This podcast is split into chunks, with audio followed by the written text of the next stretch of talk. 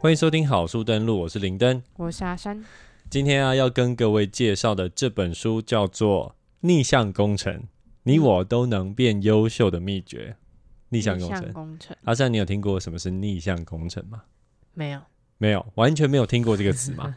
没有，没有没有。好，没关系。其实逆向工程说白话一点啊，就是从结果来去推测这个产品或服务它成功的原因以及执行细节的一个过程，就叫做逆向工程。嗯，那说到工程呢、你可能会想到，比方说像是机械工程、软体工程，或者是一些想起来很复杂的产业也好、产品也好，对吧？但是你知道这本书的作者啊，其实是一位社会心理学家哦。哦，那他叫做朗恩·富里曼。那他另外还有一本畅销书叫做《最佳工作场所》（The Best Place to Work）。好，那他同时也是一间学习发展公司叫做 Ignite AT 的创办人之一。嗯，好，那来说说为什么会选这本书哦。其实一开始我看到这本书的时候啊，是有点买不下去的。呃，是因为看标题，我觉得这应该会是一本很难啃的类工程的书籍。嗯，哦，可能会提到很多专有名词啊，很多学术的方法啊等等。为什么会买？但是当我在查了一下，就查了一下那些评价啊，查了一下 YouTuber 有没有推荐的，哦，发现说，哎，好像很多人推荐这本书。嗯，那当时也开始在做 Podcast 嘛，那想要找一些在讲学习法的书，看看是不是能让自己学得更快，学得更好，因为要看很多书这样子。嗯，那而且就如刚刚讲到的，作者是一位社会心理学家，那这一点的确让我有点好奇，嗯哼，对，所以我就还是刷卡结账了这样子。那读完之后才发现，哎，不得了哦，我觉得这本书写的还真的不错。对，它不仅蛮好读的，而且里面的内容我觉得还真的蛮有帮助的。他有讲到任何跟工程相关的书吗？诶，其实他，我觉得他就是比较偏，呃，像是在讲学习法的书。它其实是一个学习方法，逆向工程。嗯哼，对但是它比起一般谈论学习法的书，我觉得它点出了更多有趣的观点啊，所以在这边很诚心的推荐大家要去读读看。嗯，好，那在开始说内容之前呢，我来说一下书里面他一开始就提到的一个故事。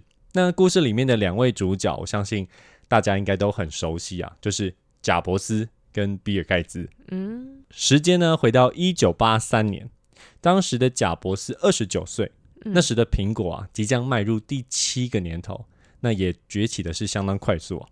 不过在那个时候，距离苹果正式发表麦金塔电脑的前六个星期啊，贾伯斯发现他被别人抢先一步，那哦，是谁呢？当然就是比尔盖茨了。对，嗯，那他在四千公里外的纽约汉斯里皇宫饭店华丽宴会厅的舞台上，面对一群记者，向他们宣布微软要发展一套友善使用者的作业系统。嗯那为什么贾伯斯会这么在意？原因是这套系统与麦金塔有着不可忽视的相似之处。那你知道，在那个年代的电脑啊，是没有像我们现在用的这么友善、这么嗯漂亮，对，甚至连实际的应用程式啊，在当时是连那个 icon 跟滑鼠都没有的。哇，对，所以如果你去 YouTube 搜寻看看，一九八三年的电脑跟一九八三年的苹果电脑，你就知道那时候图像化桌面这个概念是多潮了。那那时候的电脑没有图像是什么？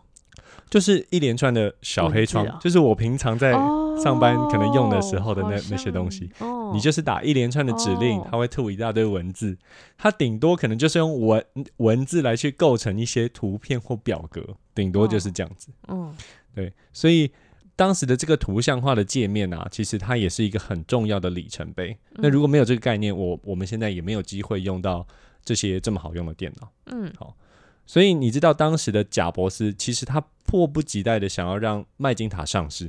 嗯在他的想象中啊，苹果会在短短两个月内就改变市场对于个人电脑的想象。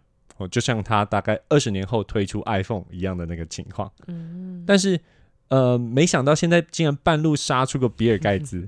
那杀出来就算了，你说你要做别的东西就算了，那你进来说你要做的东西跟我一样，然后你还要说开发一个作业系统叫什么 Windows 的这个东西，好，那你要知道当时苹果跟微软的关系啊，其实是非常的紧密的。微软是苹果的软体开发商，在当时，嗯那当时的比尔盖茨甚至说，微软在里面开发 Mac，就是麦金塔电脑的人呢、比苹果他们自己的人还要来得多。嗯所以，而且同时，微软也是苹果最重要的一个经销商之一。嗯所以你就知道当时的贾博士有多恼火了哈。那于是他把盖茨叫来开会，主要的目的当然是要好好的骂他一顿，然后顺便给微软团队一点颜色瞧瞧。那当天会议室里面坐满了苹果的高层，当然也包括贾博斯。那微软呢，只有比尔盖茨一个人前来。他们公审他是不是？对，公审他。那当盖茨一进到会议室里面的时候，贾博斯马上开口就痛骂他一顿，说：“你这个贼，亏我们这么信任你，你竟然偷了我们的东西，对吧？假设是你，你是贾博斯的话，你可能也会这样想。嗯啊，对，但是那时候盖茨并没有马上就反驳回去哦，反而是默默的接受贾博士的一顿骂。但是他在被骂的时候，他没有表现出丝毫愧疚或畏惧的神情。那接着等贾博士骂完之后，他默默的说了一段话。那这段话竟然让整个会议室里面的人都哑口无言。比尔盖茨就说啊：“Steve，我觉得啊这件事情可以从不同的观点来看。我觉得实际上比较像是。”我们两个人都住在一个叫做全路的有钱邻居隔壁。那结果有天我闯进他家偷电视，却发现，哎，电视竟然已经被你偷走了。呃，比尔盖茨这段话是什么意思？其实这段话的意思就是在说，这个图像化作业系统的概念啊，其实并不是你贾博士原创的，你也是去别人家偷来的啦。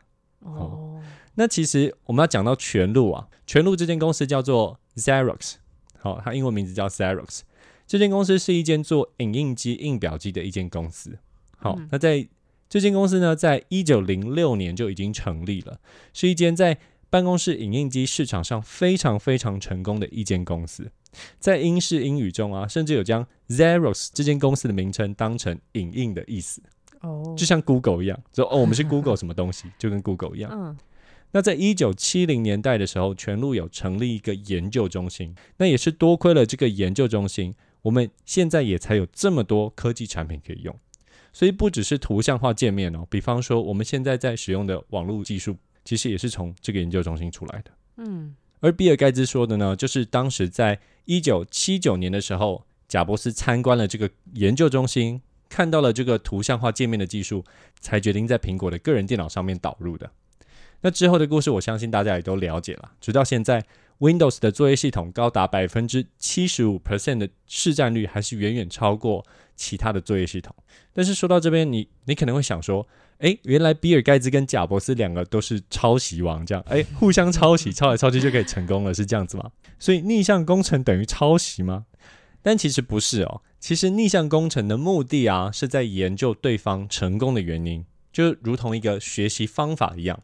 只不过这次我们不是从头开始学习，嗯而是我们是从结果开始分析，然后在这个分析的过程中，不断的去了解其中会呃造就这个结果的这个原因，然后开始去模仿跟练习，并且有点像是模仿那个模式吗？哎模仿那个模模仿那个成功的模式，其实真的是这样子。嗯对那在从中找到属于自己的成功模式，嗯那这样的学习方法啊，其实反而是会更有效的。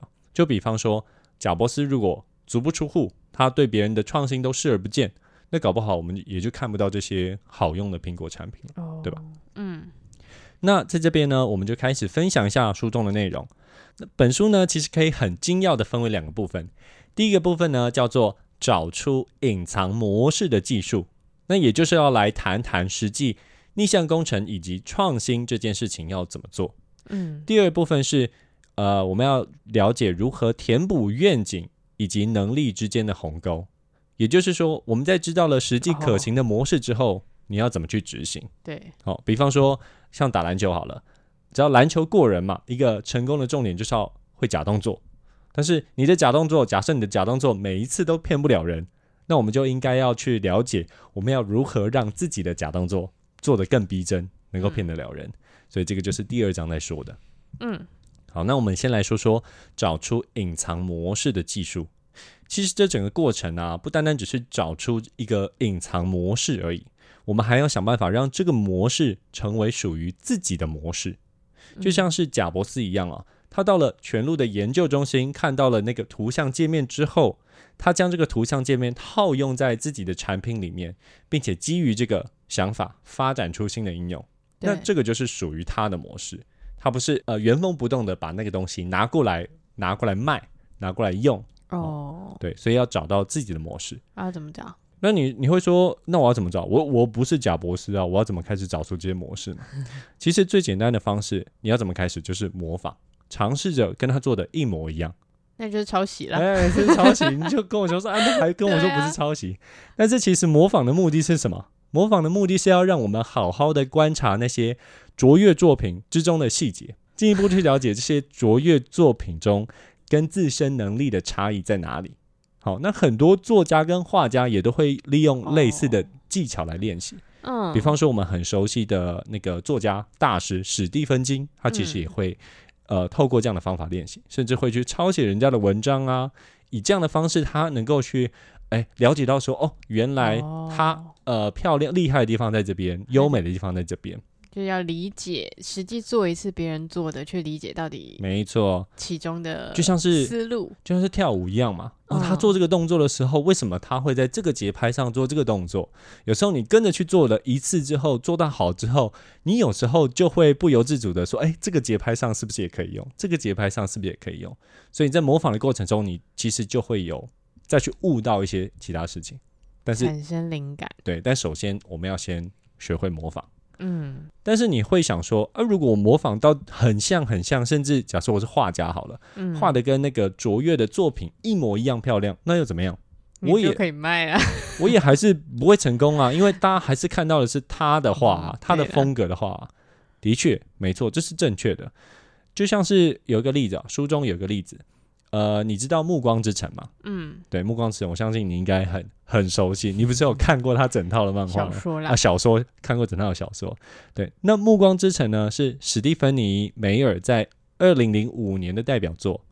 那在当时推出的时候就造成轰动，嗯，但是在这之后，你不觉得好像就没有类似的跟吸血鬼相关题材的小说，就是脱颖而出的感觉吗？嗯，其实这个原因就是，一旦一个同一个公式啊越常被使用，就会越了无新意。因为玩烂了。因为玩烂了嘛。所以我们的目的还是在于要找出属于自己的公式，也就是加入自己的想法，这样才会是成功的关键。嗯，只不过有趣的事情来了哦，现在我们知道找出自己公式的关键在于了解别人成功的原因，再加上自己独到的想法，对啊，这才是关键所在。那这样子两个元素的比例应该要如何分配？那这里作者呢提到了一个概念，叫做新奇度的矛盾，也就是说啊，人们都会说我很愿意接受新事物，嗯，但是往往能够吸引到他们的，还是那些带有他们熟悉元素的东西啊。哦，对这就代表说，人们往往要的都是那些呃老套，但是带有一些新意的点子。哦，嗯，的确，呃，而且太其实太新颖的东西啊，往往会被人家排斥或忽视。就比方说，你知道类似像 Uber E 这样的服务，其实早在一九八七年就曾经有被提出来过哦。这么早，对，当时是一个叫做 Take Out Taxi 的公司所提供的服务，但是在那个年代啊，它最后的结果就是倒闭收场。嗯，对，所以你就知道，其实有时候太多新的想法，其实往往是不容易被接受的。嗯，好，那现在我们大概知道要如何找到自己的模式之后，我们就要来面对我们要如何弥补我们的愿景跟能力之间的差距。对，也就是说，当我想到一个举世无双的点子，好、但是以我目前现在的能力，搞不好要生出一个 prototype 就都有问题，别人看都不会想看。那这时候我们应该怎么做？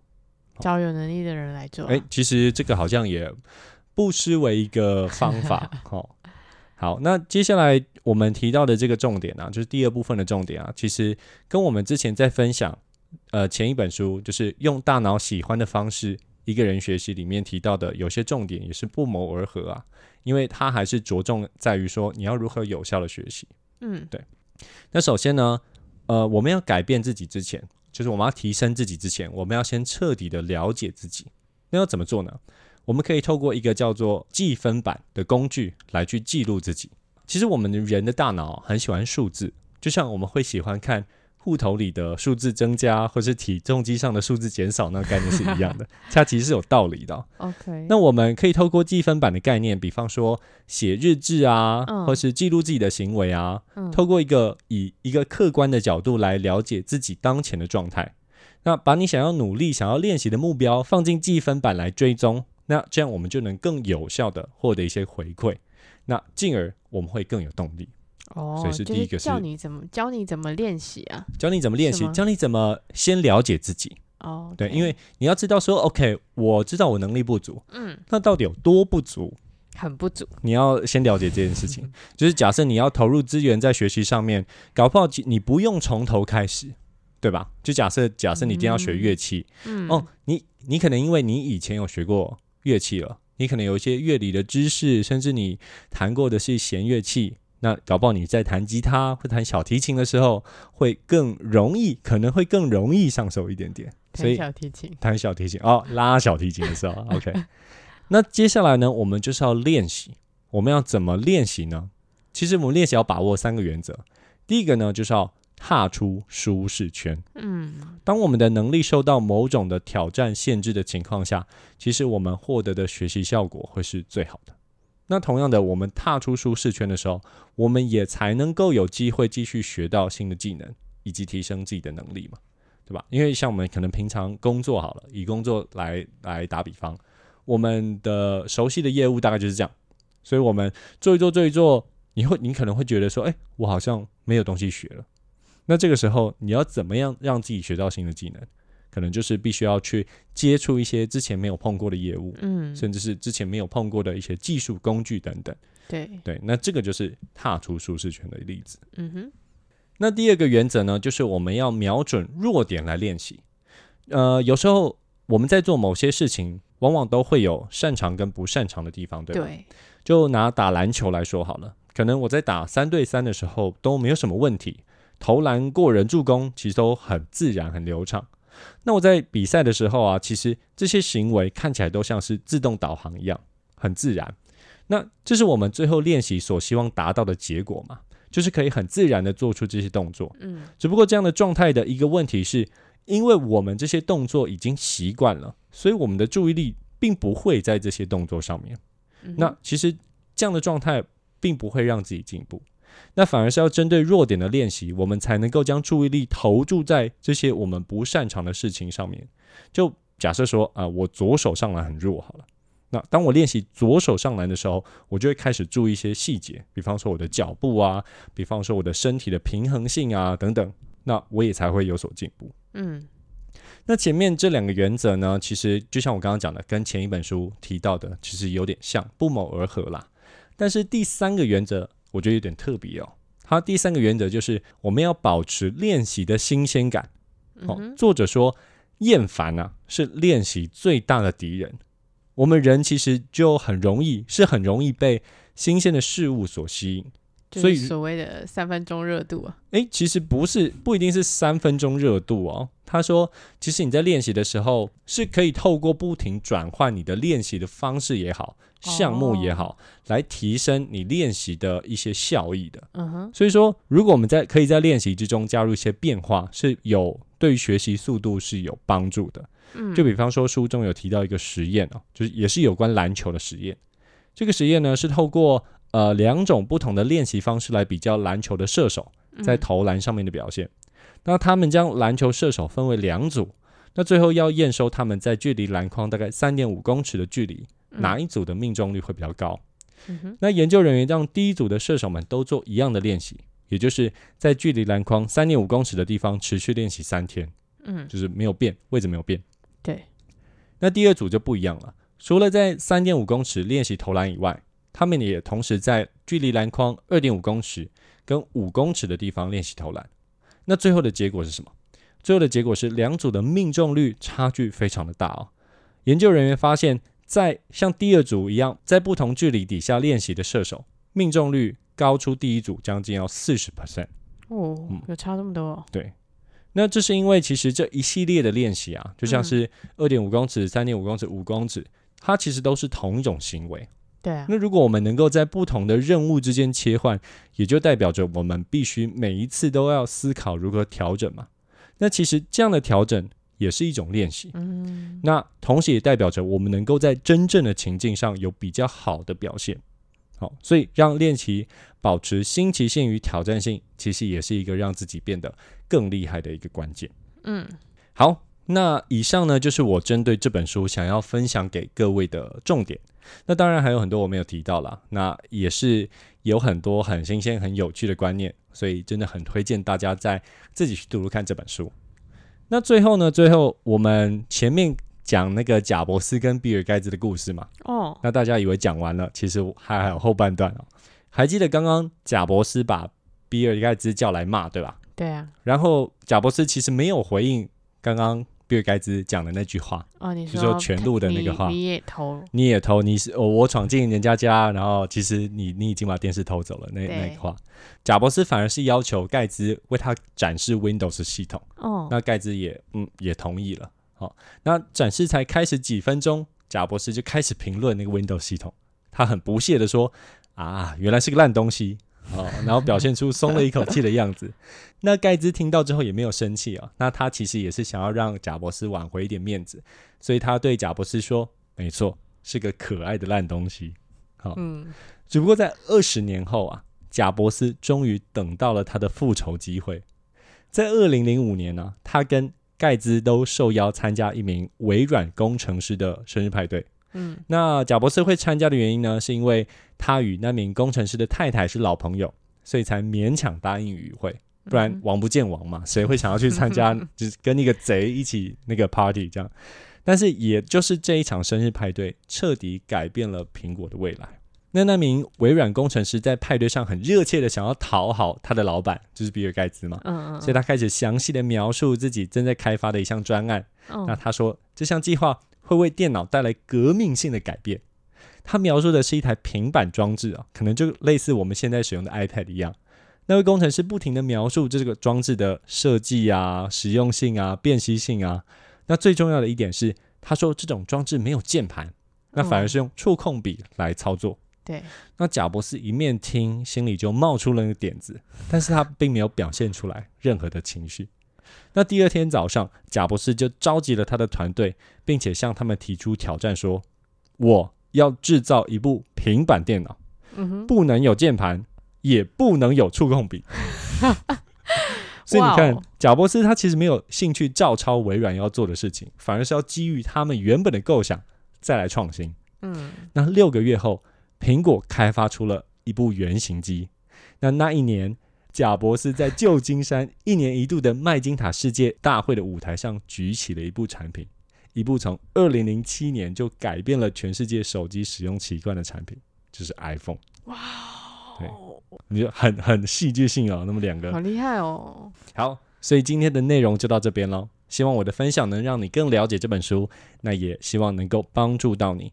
那如果你喜欢这样的内容，就帮我分享出去，或者是在 IG 上面的传送门给我一些回馈哦。那好书登录，我们下周见，拜拜。拜拜。